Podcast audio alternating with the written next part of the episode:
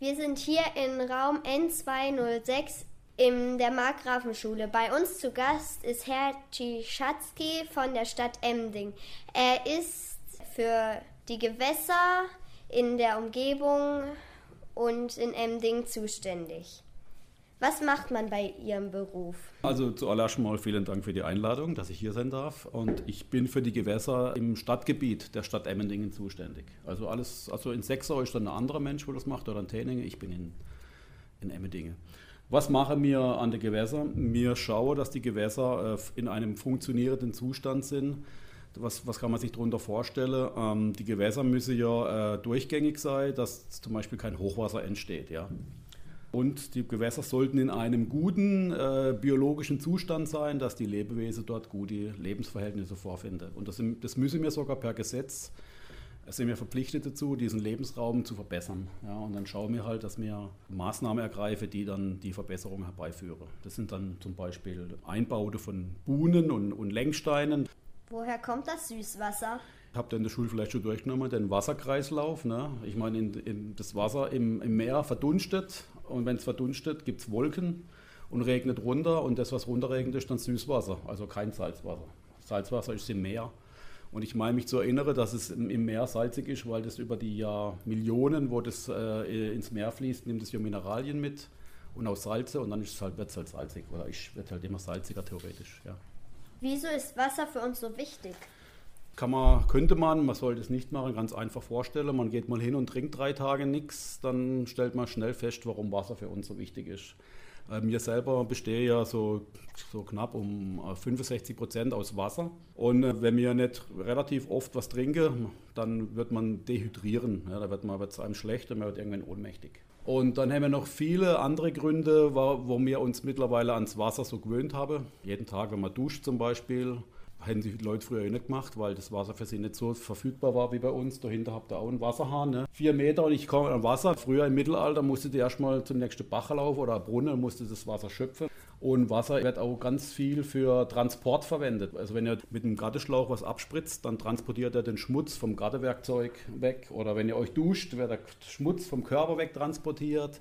Und das sind dann so diese äh, nice-to-have-Sachen noch dazu, wo man sich aber dran gewöhnt hat, wo man auch nicht missen möchte. Ne? Und welche Tierarten und Fischarten leben in den Bächen und Flüssen der Region, wie zum Beispiel der Elz? Also da leben halt die übliche Verdächtige, sage ich jetzt salopp. Also das sind halt äh, Barben, Krobben, Schmerlen, Schneider heißt eine Fischart.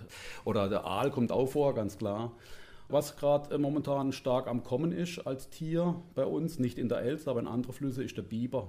Ja, das merken wir jetzt auch hier in Emmendingen langsam dass man dann den ein oder anderen Baum findet, der halt vom Biber angenagt wurde.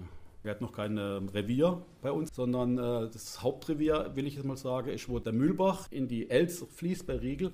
Das ist ein Biberrevier. Also dort kann man auch regelmäßig nachts, wenn man, wenn man das machen will, mit der Taschenlampe, kann man die beobachten. Zwei Jahrgänge an Kinder, also an Nachwuchs haben sie bei sich. Und wenn dann das nächste kommt, wer dann der dritte Jahrgang wird wegjagt, muss ich ein neues eigenes Revier suchen. Und die Biber, die bei uns gerade so äh, unterwegs sind, das sind Einzeltiere, die noch, noch, noch keinen Partner haben. Die suche jetzt gerade noch. Aber wenn die sich irgendwo hier bei uns einen, einen Partner finden und ein Revier einrichten, dann kann es halt auch bei uns ein Biberrevier geben, mit auch den Möglichkeiten und Problemen, die da entstehen können. Ne? Überflutungen von landwirtschaftlicher Fläche etc. Wieso ist das Wasser der Elz zurzeit so hoch? Die Elz hätte ja ein riesiges Einzugsgebiet, eine Fläche, die, die über, über kleinere Bäche in die Elz entwässert. Und jetzt draußen sieht man ja Niederschlag in Form von, ja, es wird es demnächst in Schnee übergehen. Der fällt runter, der Niederschlag, läuft dann Richtung Brettenbach. Der Brettebach zum Beispiel läuft in die Elz. Also führt dazu, dass die Elz steigt. Genauso auch weiter flussaufwärts. Das große Gebiet wurde in die Elz entwässert. Genau. Auch die Straße oder das Dach der Schule wird über Rohre in den Brettebach geleitet. Brettebach, Els, Richtung Rhein und dann Nordsee. ja, genau. Welches war der höchste gemessene Wasserstand der Els? Oh, das Schild zwar oft am Kolmersreuter Wehr hängt, das kann man das sehen, ist so eine Marke, aber ich kann es echt nicht sagen. Sorry. Gibt es in der Region mehr Hochwasser durch den Klimawandel? Man geht davon aus, dass es zukünftig mehr Hochwasser geben wird. Ja? Also es hätte schon immer Hochwasser gegeben, aber die Wahrscheinlichkeit wird sich erhöhen und die wird sich dann auch natürlich in der Elz erhöhen. Wieso? Die Elz ist ja keine Ausnahme. Ne?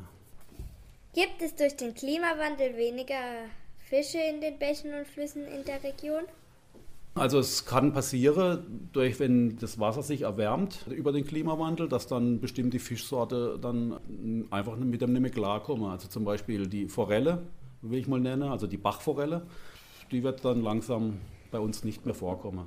Wir sind auch keine typische Forelle-Region, also es wird, so Bach wird ja in verschiedene Regionen eingeteilt. Die Forelle ist ziemlich weit oben, Richtung Quelle eigentlich. Die, die mögen ja kaltes und äh, sauerstoffreiches Wasser und bei uns unten ist dann langsam zu warm, wird dann im Sommer, wenn dir die Sonne neu brennt, dann sauerstoffarm ne, und warm und dann fühlt die sich nicht mehr wohl.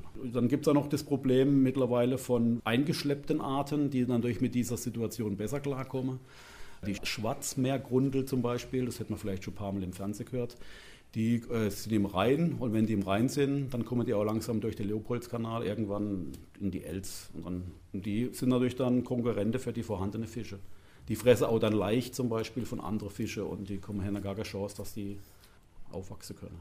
Für was sind die Algen gut?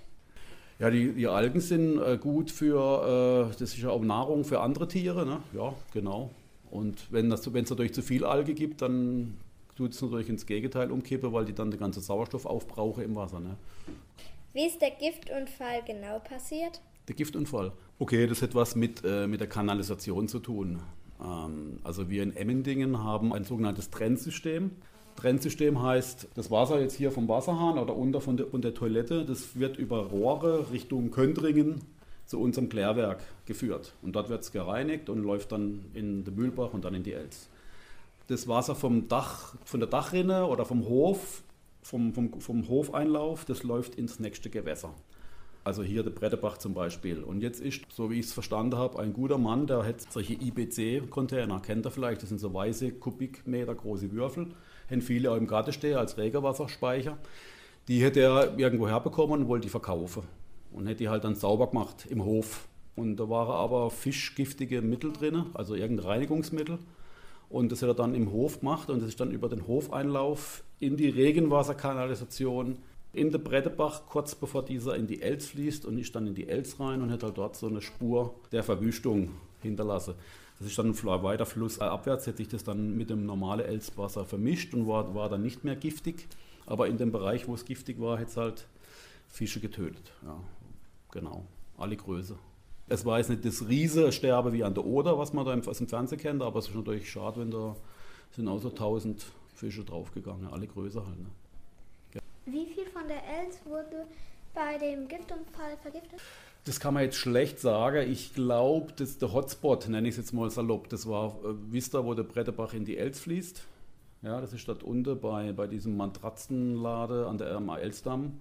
Und bis runter zur, zur Otto-Ried-Brücke, das ist diese Fußgängerbrücke bei Mundinge. Also das war, glaube ich, der Bereich, wo es am meisten, also wo es noch richtig giftig war. Weiter unter hätte man nichts mehr festgestellt. Also in Riegel zum Beispiel war gar nichts mehr. Also die haben durch äh, die Feuerwehr, die Polizei, die Einsatzkräfte haben durch das ganze Gebiet abgesucht und haben dann weiter unten nichts mehr festgestellt. Ne?